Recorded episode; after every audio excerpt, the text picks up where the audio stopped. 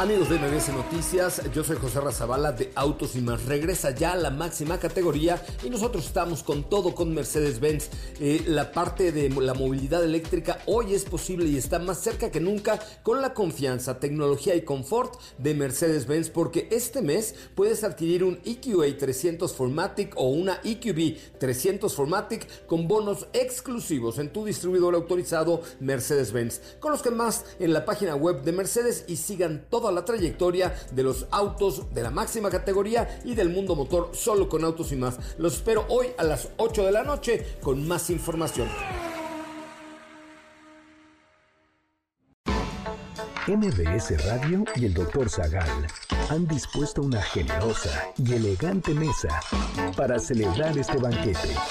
Pasen y sean bienvenidos a degustar los manjares de este menú, especialmente seleccionado para los paladares más exigentes. Esperamos que esta experiencia cultural les deje buen sabor de boca, aquí en MBS 102.5.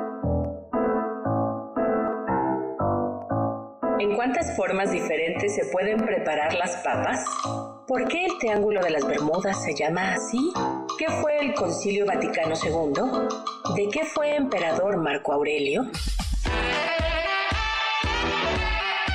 Hoy hablaremos de filósofos gobernantes, barcos y naufragios, papas fritas, Juan 23, misterios del mar, la muerte de Marco Aurelio, la repentina popularidad de las papas y más en los entremeses del banquete del Dr. Zagal.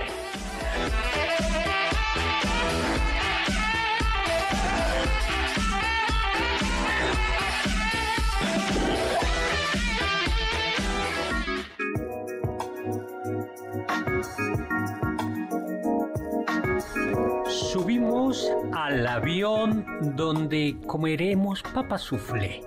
Nos dirigimos al Triángulo de las Bermudas. Pero para no perdernos, hemos pedido la bendición del Papa y no de cualquier Papa sino de Juan 23, quien nos ha recomendado, por si finalmente nos perdemos en la nada de las Bermudas, meditar con el filósofo Marco Aurelio.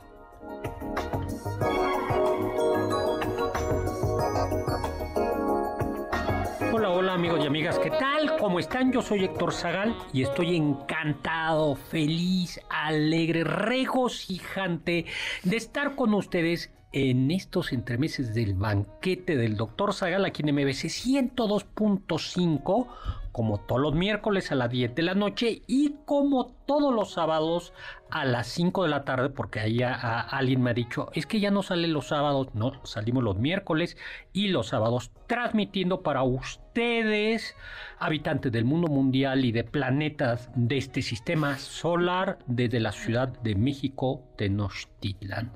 Nos acompaña, como siempre, la elegante, distinguida y licenciada en filosofía, Carla Aguilar. Hola Carla, ¿qué tal? ¿Cómo estás? Hola doctor, muy bien, muchas gracias. Y como usted también viene muy energético, nos contagia de esa energía. Bueno, y además no solo eres eh, licenciada, sino en filosofía. No eres solo filósofa, sino eres artista. Gracias, Porque, a diferencia de otros miembros de la mesa, eh, aquí sí, eh, Carlita me acaba de hacer un regalo precioso. A ver si luego se los acerco un poquito más para que los que nos están viendo en Facebook. Es un precioso eh, dibujo, no porque sea sobre mí, sino porque el, dibujo es mío, que eh, obviamente el la técnica es cianotipia, que es un tipo de revelado de fotografía a partir de Les voy a poner muchísimas gracias. Y como decíamos, nos acompaña también Oscar Sakaguchi, quien propuso, justo porque sigue todavía triste, desolado, eh, nos propuso las meditaciones, el libro de las meditaciones de Marco Aurelio, para hablar de él hoy, porque tiene que ser estoico y sofocar sus pasiones. Eh, no sofocarlas, sino arrancarlas en vista de que el dolor será su la soledad será su única compañía. Mm. Hola, ¿cómo estás, Oscar Sakaguchi? Hola, doctor. Me iba a quejar. ¿De qué? De eso que dijo, de que estoy triste y desolado. pero ya después lo pensé y sí, la verdad. Bueno, no es que esté triste y desolado, pero llegué al estoicismo porque me cansé de estar De amar. penando, ¿no? Ya de- Ay, ay. Pare de sufrir. sí. Pare de Subtítulo sufrir. de meditación. Comenzamos. Entonces, eh, primer entremis. ¿Te gustan las papas, Carla? Sí, doctor, me encantan todas sus presentaciones. Ah, perdón, estamos en vivo, 5166105, Claro, mi Twitter arroba vivo. hsagalsagal con Z, ¿no? Eh, esa es la respuesta correcta. Yo opino lo mismo, Todas las doctor. todas las presentaciones son perfectas. Eh, Oscar Sakaguchi, ¿te gustan las papas? Sí, hay, hay una que no. ¿Cuál? Hervidas. Así, hervidas y con poquita sal. No, A lo mejor con poquita pimienta. Ya. No, no, No. no la tolero. Tienes que ponerle algo más, tienes que freírlas más. Tienes que hacerle algo, pero a ver, No. unas papas hervidas así no saben a nada. Con tante, claro, saben a papa con tante, Sí, bueno, papita. eh, Es como si te diera COVID y no tuvieras... No, no este, es sí, sí, sí, sí, no es cierto. La papa, bueno, la- las papas, a mí, bueno, aprovecho, eh, hay muchas presentaciones, ya podemos platicar de historia soufflé, las papas a la, La Saratoga. francesa, la Saratoga, las papas leonesas, no de León, Guanajuato, sino de Lyon, Francia, las patatas bravas, y por cierto le mando un saludo a eh, mi amigo y exalumno Diego Arracha que me invitó aquí a, a un restaurante de Polanco al 14 14 con Z a comer una a comer y entre otras cosas unas patatas bravas fabulosas no la verdad es que Qué rico, una tortilla de patata una causita así se llama causita limeña bueno uy bien la papa ya que La estamos papa hablando es perfecta. de li- ya me dio hambre. Eh, fue domesticada por el ser humano hace miles miles de años en los Andes. Y esto es fundamental para la papa, porque la papa resiste las bajas temperaturas andinas y precisamente por eso, porque resiste bajas temperaturas, puede, su cultivo pudo cultivarse más tarde en lugares como Rusia o como el norte de Europa, hasta el punto de que hoy por hoy buena parte de la cocina de aquellos países, de países lejanos como Rusia, Polonia, es, eh, la papa está presente. Puede darse, ya, ya hay vestigios de mil cuatro de papas domesticadas a 1400, 1300 metros sobre el nivel del mar. 4.300 Perdón, metros, doctor. Cua- 4.300 metros sobre el nivel del mar. Cuando llegaron los españoles y conquistaron el imperio quechua, se lleva, pues, vieron como en México, como en Mesoamérica, pues que había ese producto y se llevaron las, mandaron las papas. Que además es muy variado, ¿no? O sea, en México conocemos unas cuan- unos cuantos tipos, pero justo en Sí. Perú hay muchísimos A mí tipos. me ha tocado, me tuve la fortuna de que la Universidad Piura me invitara, tanto en Piura como en Lima, a, a dar clases. Y me acuerdo que entré a un supermercado, no un mercado, sino un supermercado en Lima y había, di- conté 10, pero... Sí, fácil, fácil 10. 10, Ujú. tipo, pero así de normal. Ujú. O sea, de, de nada especial. Me dijeron, uy, no, si fuera al mercado ahí sí vería las... Sí, 20, ve- mm, bueno, más, hay pero muchísimos. ordinarias, ¿no? Bueno. Los españoles las mandaron, Es que se supone que hay 4000, ah no, sí, más de 4000 variedades diferentes de papas. En México Wow. hay una que ya casi no Qué se consigue, rico. es una papa silvestre de monte. Una vez me la dieron y es deliciosa. Wow. Simplemente así, con sofritita, con tantita sal. Qué bueno, en- pues las papas fueron llevadas a Sudamérica y se sabe que habían llegado, digo, a España ya para el 1567 en un viaje que hice yo. eh, de, de- la llevé a las Islas Canarias Claro. y en otro viajecito en el 1573 la llevé a Sevilla, ¿no? Donde se las entregué, eh, las entregué a la corte de Felipe II, rey de España. Y el rey Felipe II, rey de España, no les hizo el feo, tan no le hizo el feo porque además le dijeron, esto sirve como medicina. Que Bueno, pero según ellos todo servía como Sí. medicina aquí en América. era afrodisíaco, demoníaco o servía como, o medicinal. o como medicina. Entonces se las mandaron. eh, el Papa, ¿Y si tiene al- propiedades curativas? pues tiene almidón y eso parece que cuando estás enfermo del estómago creo que puede Ya, no, Sí, como que es suavecita, Sí, ¿no? Al ajá. estómago, al menos.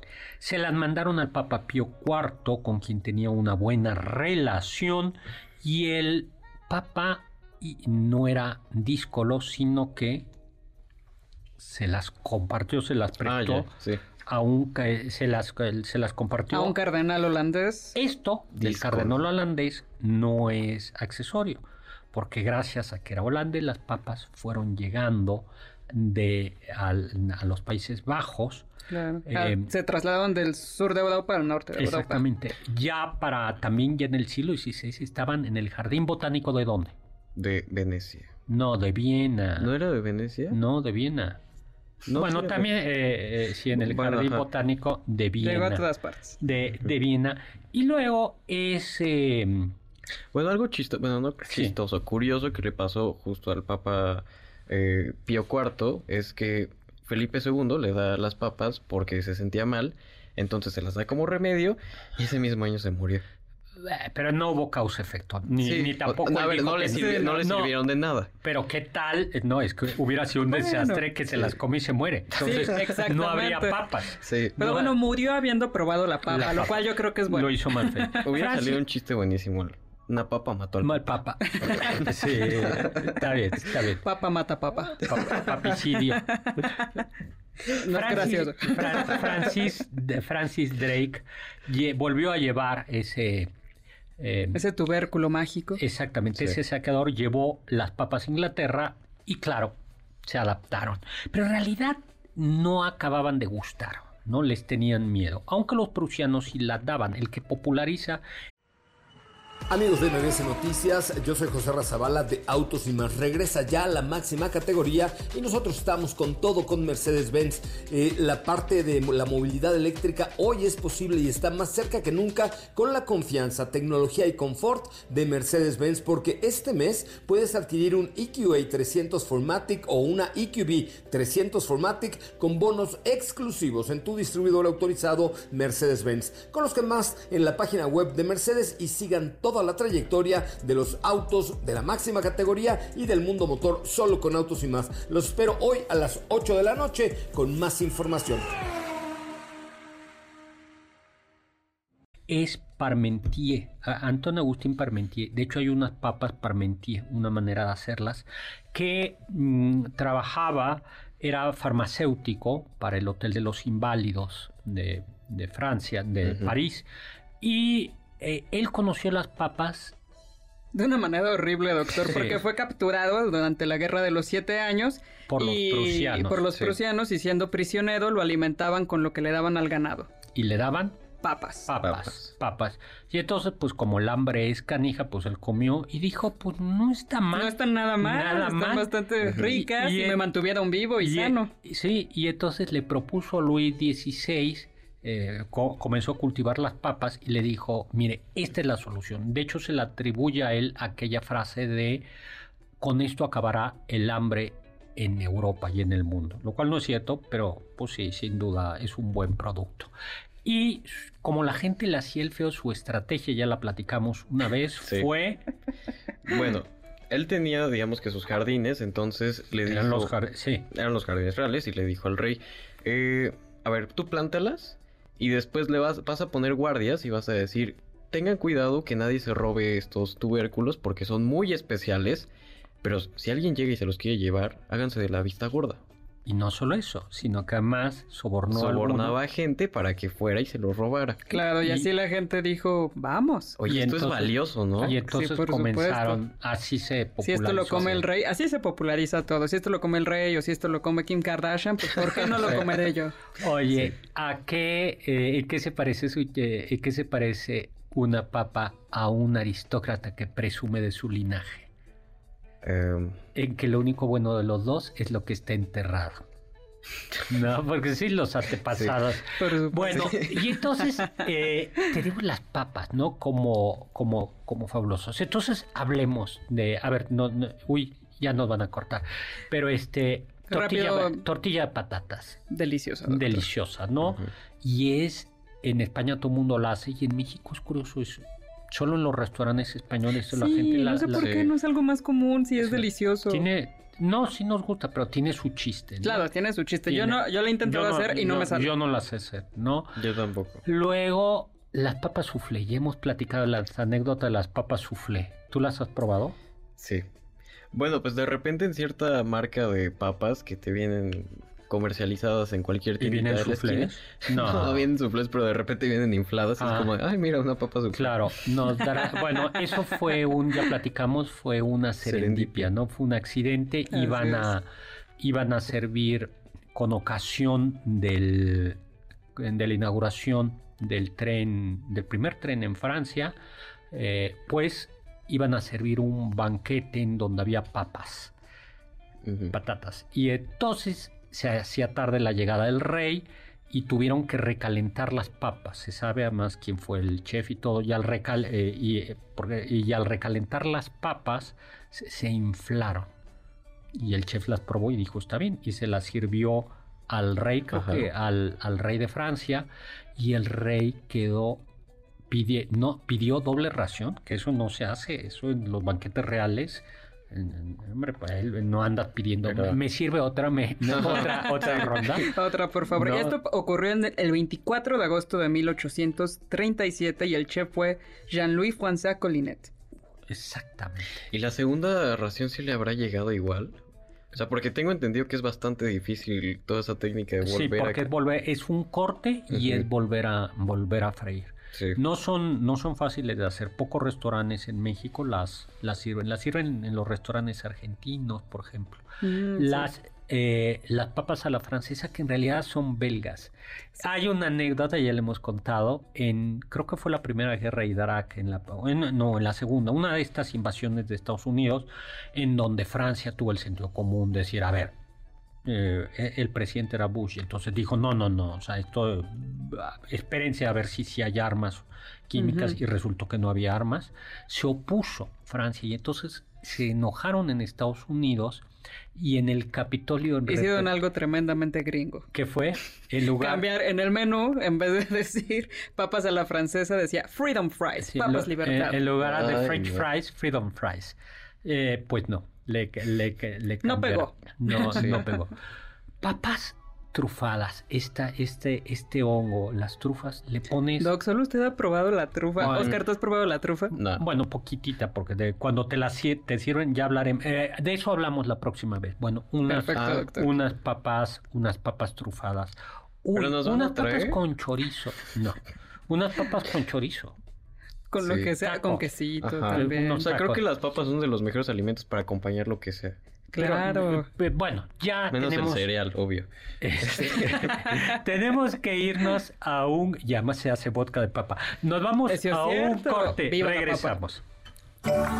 Del diccionario del doctor Zagal.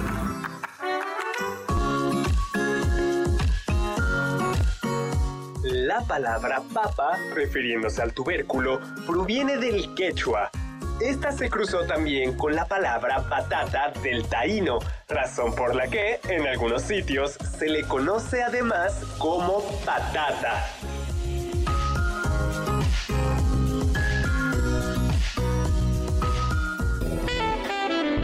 No te pierdas ninguno de nuestros menús y sigue el banquete del Dr. Zagal a través de las redes del 102.5. En Twitter, arroba mbs 102-5. ¿Quieres felicitar al chef por tan exquisito banquete?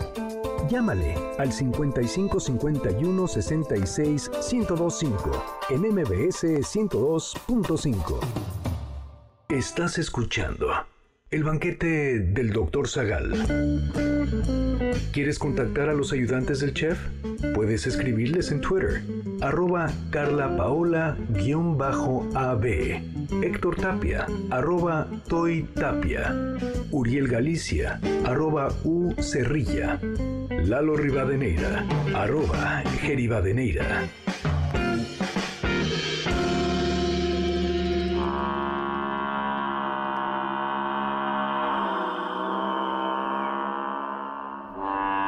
Estamos perdidos en la nada. Estamos en el Triángulo de las Bermudas. Hola, hola, estamos de regreso. Segundo entremés. Recuerden que en los entremeses del banquete del doctor Zagal hablamos primero de un ingrediente, un platillo, y ahora toca hablar de un lugar. Y vamos a hablar del Triángulo de las Bermudas. Pero antes de eso le mandamos... Transmitiendo directamente desde el Triángulo Desde- de las Bermudas. Vengan por nosotros, por favor. Bueno, un saludo a la queridísima Sayeda que nos está escuchando Ay, muchísimos, desde muchísimos Medio. Oriente, donde sigue orando por es- para que este conflicto pare. Sigamos orando para que ese conflicto Así es, pare, para en que el efecto. conflicto pare. Luego, Antonio González nos manda saludos desde Whisky. Lucan, la tierra Del whisky. whisky, ¿no? Y estamos... También tenemos saludos, doctor, de Filiberto Sánchez. Eh, muchas gracias por las felicitaciones. Y que le encanta que vayamos a hablar de los estoicos. Genial. Quédate Va. con nosotros hasta el fin del programa. Y muchos saludos a Sofía Segovia, que le dice a Oscar que no se desanime, que ya llegará alguien a su vida. No creo, pero... No, Oscar. No, a, a ver, Oscar, si consigues triunfar en la vida y hacerte millonario, seguro tendrás a alguien que te bueno, eso... Sobrará. No, mejor estar solo que mal acompañado. No, Pero no nos pongamos bueno. tristes, mejor vamos a regalar pases dobles. va. Perfecto. Y es que escuchen bien, el banquete del Dr. Segal tiene para ustedes tres pases dobles para San Pascualito Rey para este 14 de octubre a las 21 horas en La Maraca, un pase doble para Brazas México, el Festival de Asados y Parrillas para el 15 de Uy, octubre. qué rico, el año pasado estuvimos ahí, Sí, ¿te acuerdas? en el No, ¿y hipódromo para de mí? las Américas, no, doctor. bueno, es un pa- no, bueno, a menos de que alguien lo quiera invitar, pero bueno. Dos pases dobles para la Lagunilla Mi Barrio, función especial con la Sonora Dinamita para el 13 de octubre a las 20.30 horas en el Centro Cultural Teatro 2. Tres pases dobles para Cirque du Soleil, corteo. Cirque du Soleil. Cirque du Soleil, eh, corteo para el sábado eh, 14 de octubre a las 21 horas en el Palacio de los Deportes. Y para ganar, díganos, eh, ¿Cómo les gustan las papas? Perfecto. ok, al 5166 Digan, 102 digan cuál de esos pases quieren y díganos cómo les gustan las papas. ¿Papas con catsup o papas sin catsup a la gloria?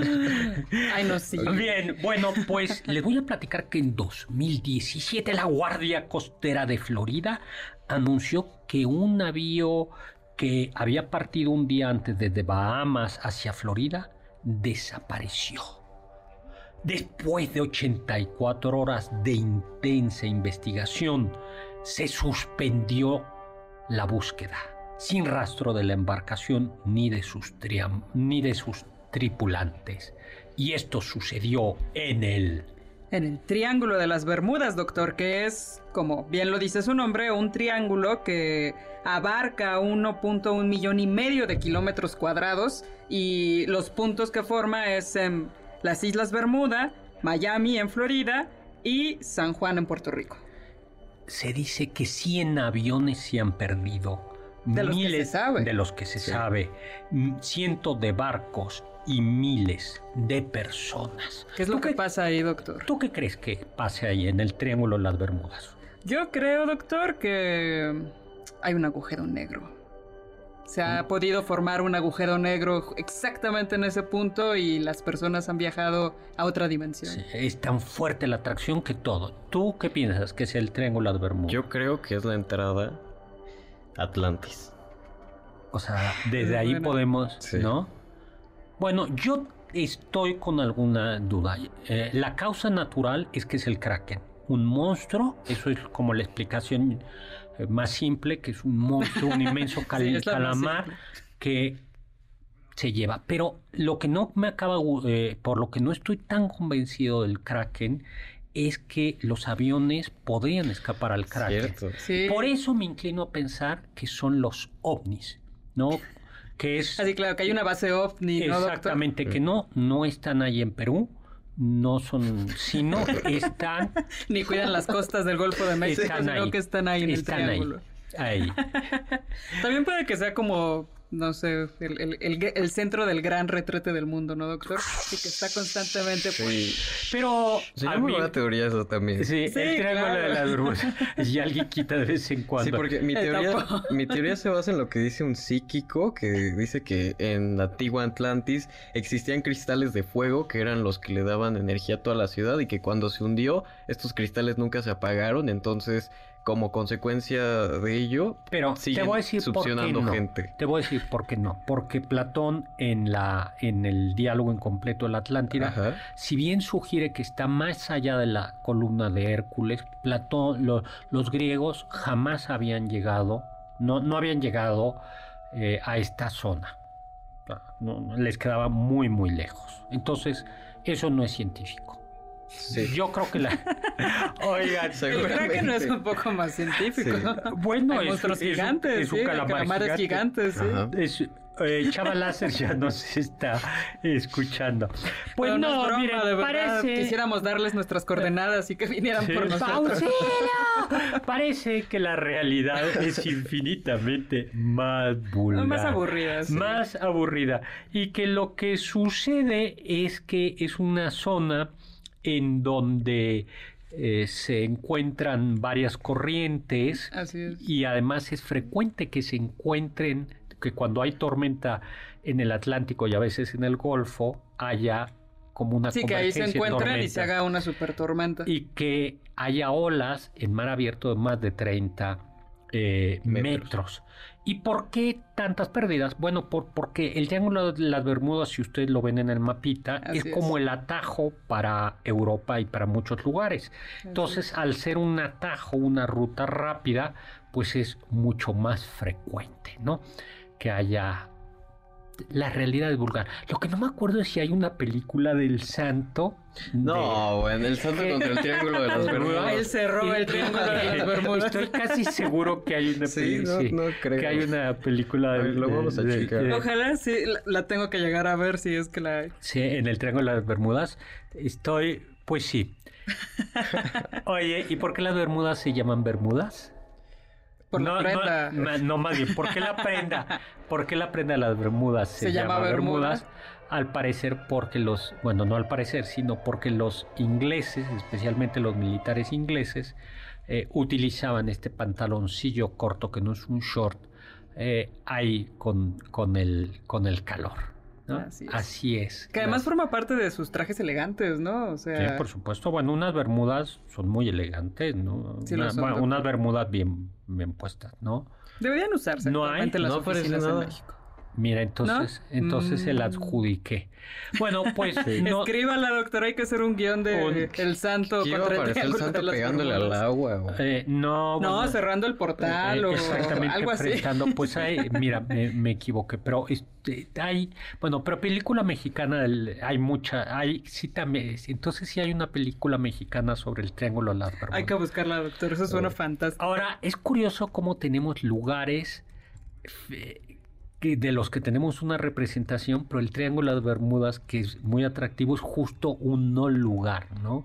Claro. Es donde desaparece. Ahora, ya nada más para terminar, es que en efecto el mar Si hay una película mexicano, el ajá, Triángulo de las que Bermudas. se llama El Triángulo Diabólico de las Bermudas, que es una película mexicana de horror filmada en 1978 en México y protagonizada por René Cardona Jr. Ahí está. Bueno, sí había una. Y seguramente. Tengo que verla. Y seguramente no está filmada ahí, sino debe estar No, en, no, obvio no. en Acapulco, ¿no? Sí, seguro en Acapulco. en la Ah, bueno. roqueta, ahí en, en Calentilla. Ah, no, creo que sí hay una del santo. Claro que estoy sí. viendo. Ah, ¿verdad?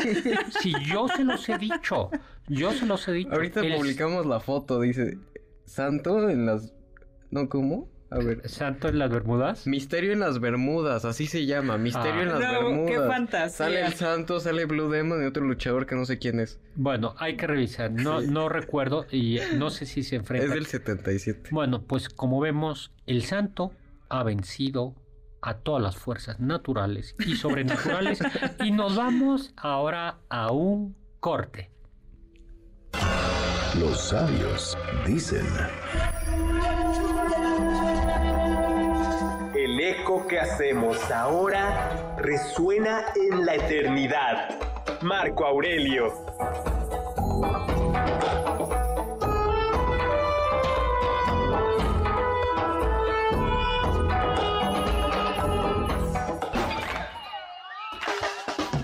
¿Faltaste alguno de nuestros banquetes? ¿Quieres volver a degustar algún platillo? Escucha el podcast en mbsnoticias.com. MBS 102.5.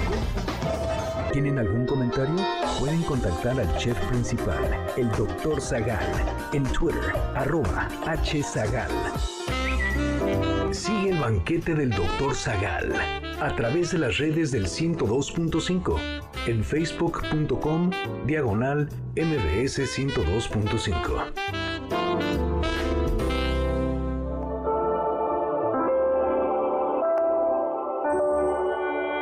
Hola, estamos de regreso. Soy Héctor Zagal y estamos Amigos de MBS Noticias, yo soy José Razabala de Autos y Más. Regresa ya a la máxima categoría y nosotros estamos con todo con Mercedes-Benz. Eh, la parte de la movilidad eléctrica hoy es posible y está más cerca que nunca con la confianza, tecnología y confort de Mercedes-Benz porque este mes puedes adquirir un EQA 300 Formatic o una EQB 300 Formatic con bonos exclusivos en tu distribuidor autorizado Mercedes-Benz. Con más en la página web de Mercedes y sigan toda la trayectoria de los autos de la máxima categoría y del mundo motor solo con autos y más. Los espero hoy a las 8 de la noche con más información.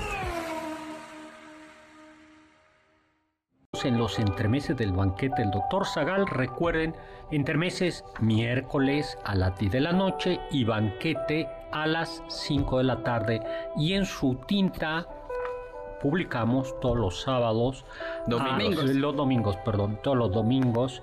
Y mi Twitter arroba hzagal y por supuesto mi TikTok, que, que como he estado resfriado, no he podido ir a, comer últimamente a ningún restaurante. No, así como nuevo. Se aceptan sugerencias, ¿no? Que estén en la Ciudad de E México. invitaciones también Bueno, invitaciones Sí. ¿no? a todo el banquete. Eh, un 11 de octubre de 1962 comenzó el concilio Vaticano II. ¿Qué es un concilio? Oscar Sakaguchi, tú que recibiste una formación teológica y clases de moral y esto, Digamos que es una reunión que hace la iglesia con un carácter retrospectivo como para ponerse al día. Bueno, el no, consejo- no, no, no. Eso es, eso es este concilio. Creo que es un concilio. Bueno, es de una reunión de la iglesia para abordar cierto tema respecto. ¿De quiénes? ¿Quiénes tienen que estar? Sin quiénes no hay concilios. Ay, sin los. Obispos. Tiene que haber obispos. Sí. No todos los obispos, sino tiene, pero tiene que haber obispos. Incluso puede, ha habido concilios en los que no ha estado el Papa. Ah. Que luego el Papa lo ha convocado o reconocido, pero Pero no necesariamente tiene que estar él ahí. Exactamente, ¿no? Como, Obispos. como el concilio de, el concilio de Nicea del siglo del siglo IV no estuvo el Papa, pero el Papa lo, lo, lo reconoció. Bien, ¿y por qué es importante el Concilio Vaticano II? Bueno, porque el Papa Juan XXIII, que es quien lo convoca y de quien vamos a hablar hoy, eh, convocó a este concilio. Eh, no se había convocado ningún concilio ecuménico. Ecuménico quiere decir de toda la iglesia, que van eh, todas las, las iglesias católicas o eh, están representadas ahí o, o asisten de todos los continentes desde el siglo XIX con el Concilio Vaticano I. Pero este fue muy importante porque el Papa Juan XXIII, una de las ideas que decía, y que sí tiene que ver con lo que tú estabas diciendo, Oscar, era hacer como una puesta al día de la iglesia. ¿No? Que era lo que el Papa Juan XXIII decía, bueno, pues ha pasado muchas cosas, ¿no? Eh, han Sí, cambiado. pensemos 1962. ¿Cómo Exacto. había cambiado ya el mundo para Sí, entonces? Para entonces, ¿no? Ya los Beatles sí, estaban por ahí. Pervertían a la, Ajá, sociedad, a la perver- juventud. pervertían a la juventud, ¿no? Los Rolling Stone también, ¿no? Ya eh, las monarquías, en el siglo XIX, cuando había habido el primer, el Concilio Vaticano I, los países estaban gobernados por monarcas absolutos, algunos por monarcas absolutos. Entonces, eh, eh, vamos a decir lo que, lo que Juan XXIII dice, hay, eh, hay que defender, hay que poner al día. Todavía en el siglo XIX, eh, algunos papas decían, bueno, esto de la democracia no nos gusta, no estamos de acuerdo con el sistema democrático, eso lo dicen, eh, o... Decían, el liberalismo es pecado. ¿no? Exactamente. O la libertad religiosa o la libertad de conciencia, o decían el Estado tiene que ser laica, eh, religioso o no laico. Pero pues habían habido muchas cosas. El comunismo, la Segunda Guerra Mundial. Eh, primera y segunda. La primera y la segunda. Juan 23 fue, bueno, estuvo en la Primera Guerra Mundial. Sí. Fue sacerdote. Él nació en 1881. Ujú. Entonces estuvo en la Primera Guerra Mundial. Él fue como sacerdote del ejército de Italia, ¿no? Capellán. Sí. Capellán. Eh, Capellán y sargento sanitario. sí, y además en el momento en el que se da el segundo concilio, estamos en plena Guerra Fría. Exactamente, en plena guerra. Su nombre era Angelo Roncalli, ¿no? Pero Así algo además es que hay un cambio, era, era un hombre que venía de una familia humilde, muy sencilla, mientras que algunos otros papas venían de familias aristocráticas, ¿no? Roncalli en cambio venía de una familia muy, muy sencilla, fue poco a poco eh, estudiando, fue estudiando después de esta experiencia de la Primera Guerra Mundial que lo, que lo marcaría.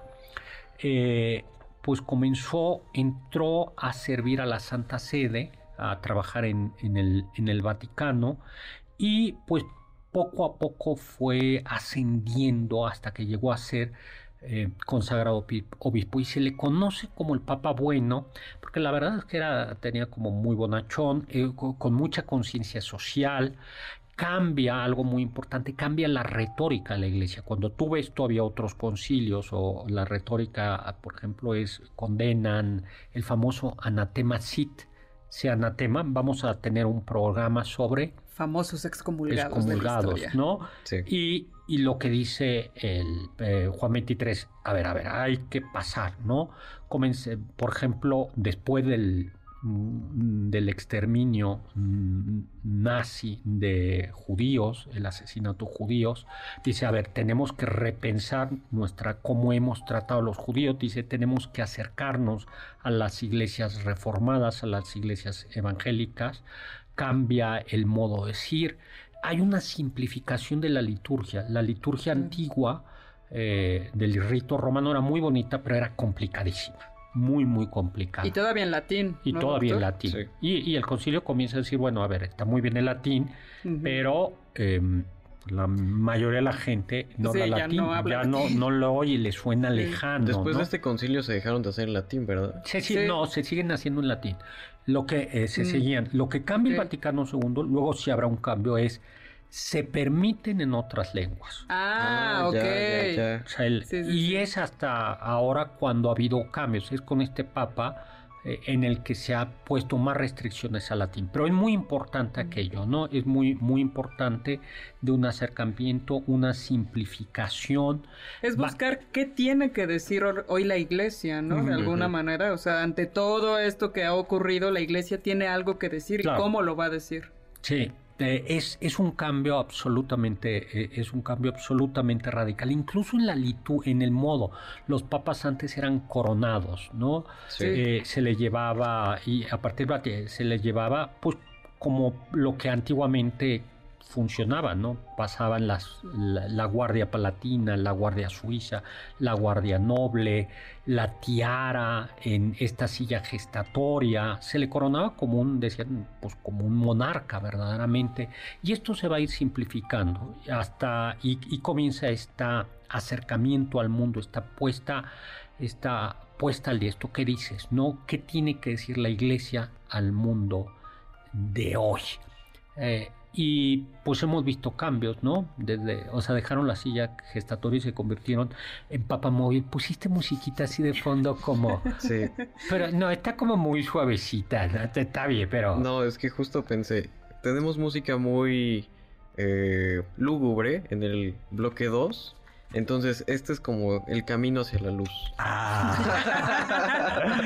bueno, y este, pues, eh, muy, yo creo que estas son las, eh, yo, yo les animo, hay varias películas y series de televisión que hablan de este, de este papa, que duró, Que además duró muy poquito, Sí, ¿no? Cinco murió años. años. sí, ajá. murió de cáncer. murió de cáncer de estómago, no le tocó ver la clausura del Concilio. Vaticano II y vamos a un corte. Escuché que...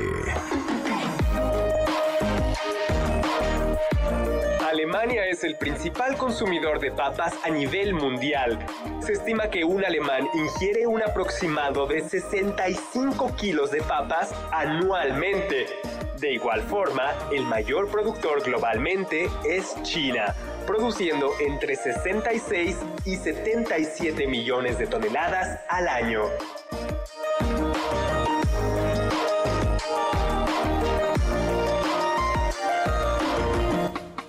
Ponte en contacto con nosotros en nuestra página de Facebook, Doctor Zagal. Ya volvemos a este banquete después de un ligero entremés comercial. ¿Listos para el siguiente platillo? Quédate con nosotros. Aún hay mucho por picar y la promesa sabrosa, el postre. Hay quien dice que... La única estatua de un emperador romano que se preserva hasta la fecha es una ecuestre de bronce de Marco Aurelio. Todas las demás fueron derretidas por los cristianos para fabricar cañones durante la Edad Media y el Renacimiento. Se dice que la estatua de Marco Aurelio fue la única que se conservó, pues pensaron que era la de Constantino, el emperador cristiano.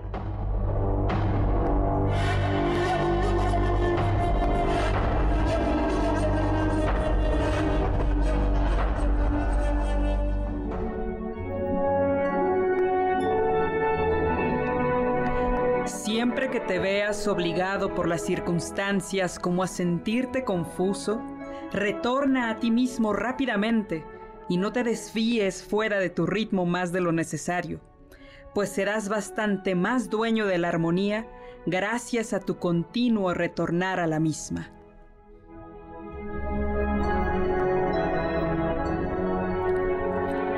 Hola, hola, de regreso. Y hoy vamos a hablar sobre Marco Aurelio.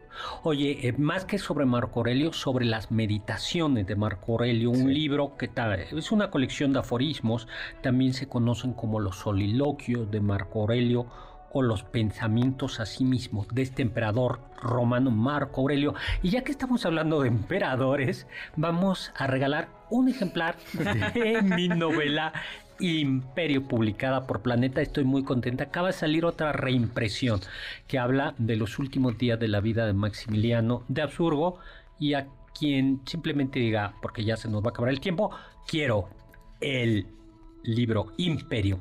Bueno, Marco. Aurelio eh, es, es un filósofo estoico, para que lo sitúen, siempre ponemos esa referencia hollywoodesca, es el emperador bueno. En En, Gladiador. en Gladiador. y sí, es. sí existió. Ya hemos contado cómo los, la alta sociedad griega, eh, perdón, romana, sabía griego. Y está escrito en griego. Marco Aurelio sabía griego, escribió en griego y era un filósofo estoico. Esta, la, el estoicismo es mucho más complejo, amigos y amigas, que eso del que, que a veces como el coaching estoico, ¿no? Así es, el Tú- coaching filosófico Sí. que encuentran en X, antes Sí. Twitter, Sí. es más complejo que eso. Tú dices, no digas el nombre, que, que por ahí un personaje del... ¿De dónde? ¿Eh? Del mundo empresarial. Del mundo. Del mundo empresarial, ahorita ya político, pero ¿Qué es lo que dijo? Que ante sus repentinos ataques que vimos en unos videos filtrados, eh, audios filtrados, eh, ya no va a tener ¿Ataques más de qué? ataques de ira. De ira. Ya se está tratando con unos amigos que son estoicos. Bueno, yo, estoy, yo Ah. soy eh, aristotélico y creo que tiene mejores recetas. Bueno, rápidamente. Sí, creo que El estoicismo, le mandamos un saludo al profesor Bueri, eh, es una doctrina muy compleja. Sí. Es una, pero es filosofía práctica. Y yo creo que la esencia, hay tres momentos del estoicismo. El estoicismo antiguo, Ujú. el estoicismo medio y el estoicismo imperial, o es el último estoicismo, donde los tres grandes representantes son Epicteto, Séneca y Marco Aurelio, Marco Aurelio. Es una estrategia de vida, en buena medida el estoicismo, que es una forma de materialismo, porque cuando ha- hablan de alma y de Dios, no es el Dios cristiano, ni Sí. es el alma, es un Sí, alma claro, hay una cosmología muy compleja Sí, detrás del muy, muy compleja. Y son materialistas, un materialismo muy... eh, aunque va a ser decisivo en el cristianismo el estoicismo, porque hay muchas ideas que mm, de la teología cristiana que están tomadas del, del estoicismo.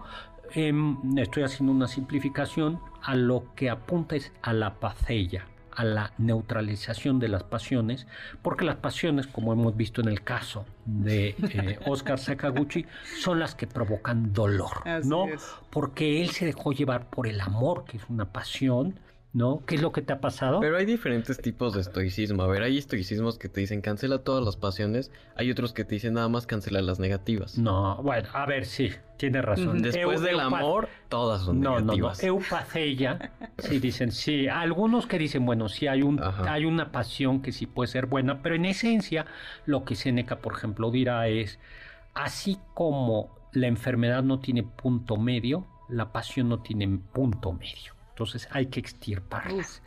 Y por eso, ahora, ¿por qué? No se trata de ser desalmado, sino se trata de no sentir. eh, de, no, De no padecer, ¿no? De no sufrir. Y además especialmente de controlar la imaginación, porque la imaginación es la que te hace sufrir. Y por eso el estoicismo proclama también una vida dura, fuerte. Marco Aurelio en las meditaciones dirá, el arte de vivir se asemeja más a la lucha que a la danza. ¿no? Yo digo que se Mm. asemeja más a la danza, pero bueno, ¿no? Y por eso eh, Marco Aurelio, por ejemplo, en otro lugar dice, tranquilo a la vez que resuelto, alegre a la par que consistente, es el hombre que sigue siempre la razón. Y esta es una idea, el sabio estoico, y esto lo dice recurrentemente en sus meditaciones Marco Aurelio, no es el hombre que se guía, como Oscar Sakaguchi, por sus emociones, sino que se guía racionalmente. Y por eso amas con la razón. ¿no? Más que amar, piensas si te conviene o no, o no te conviene. Eh, sin embargo, los estoicos eh, no eran individuales, aunque eran individualistas, también tenían un sentido de la, de la, De la de la comunidad. Por eso Marco Aurelio dice, como Antonino, porque él- ese era el linaje, soy ciudadano de Roma.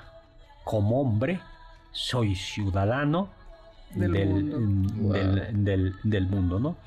Em, y justo la sabiduría estoica, y esto aparece recurrente en las meditaciones, por eso se llama meditaciones, pensamientos a sí mismo, dice, el sabio aprende a hablar consigo mismo.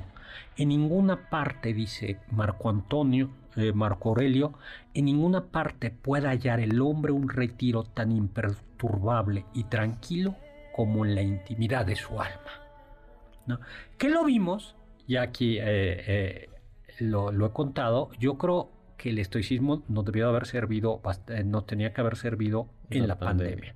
No, parte del terror de la pandemia, de la, eh, o sea, eh, siempre lo he dicho, hay gente que tenía que salir a trabajar, pero hay gente que podíamos quedarnos a trabajar en nuestra casa y sin embargo, por el terror de estar con nosotros mismos, por no, por no estar acostumbrados a hablar con nosotros mismos, nos daba, eh, Sí. resultaba, y justo lo que Mar- Marco Aurelio es al contrario, es dentro de nosotros mismos donde debemos de encontrar esa paz. Y Así no es. es, por eso muchas de las citas de, de estos aforismos tratan mucho sobre la brevedad de la vida, ¿no, doctor? De pensar que todo tiene un fin y no vale la pena estar imaginando cómo va a llegar, cuándo va a llegar, si realmente uno está gozando la vida, porque eso te impide de hecho vivir el presente, que se está escapando todo el tiempo. recógete a ti mismo. El guía interior racional puede por naturaleza bastarte a sí mismo, practicando la justicia y conservando la calma, ¿no? Lo- Marco Aurelio, como otros estoicos, dirá por eso que hemos de concentrarnos en controlar lo que sí podemos controlar y aceptar lo que no podemos cambiar.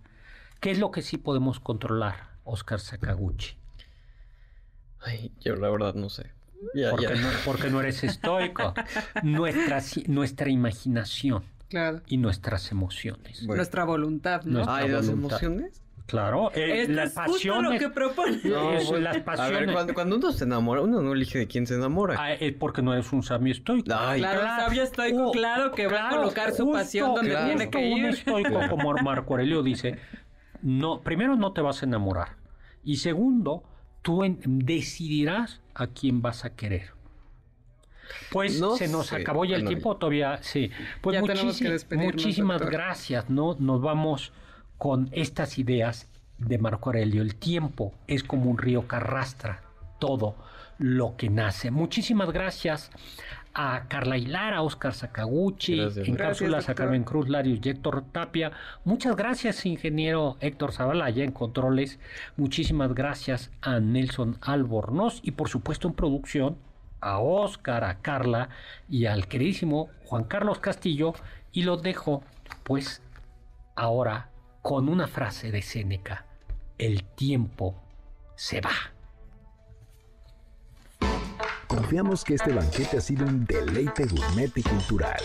Gracias por escucharnos y los esperamos el próximo sábado con una deliciosa receta que seguro será de su agrado. MBS 52.5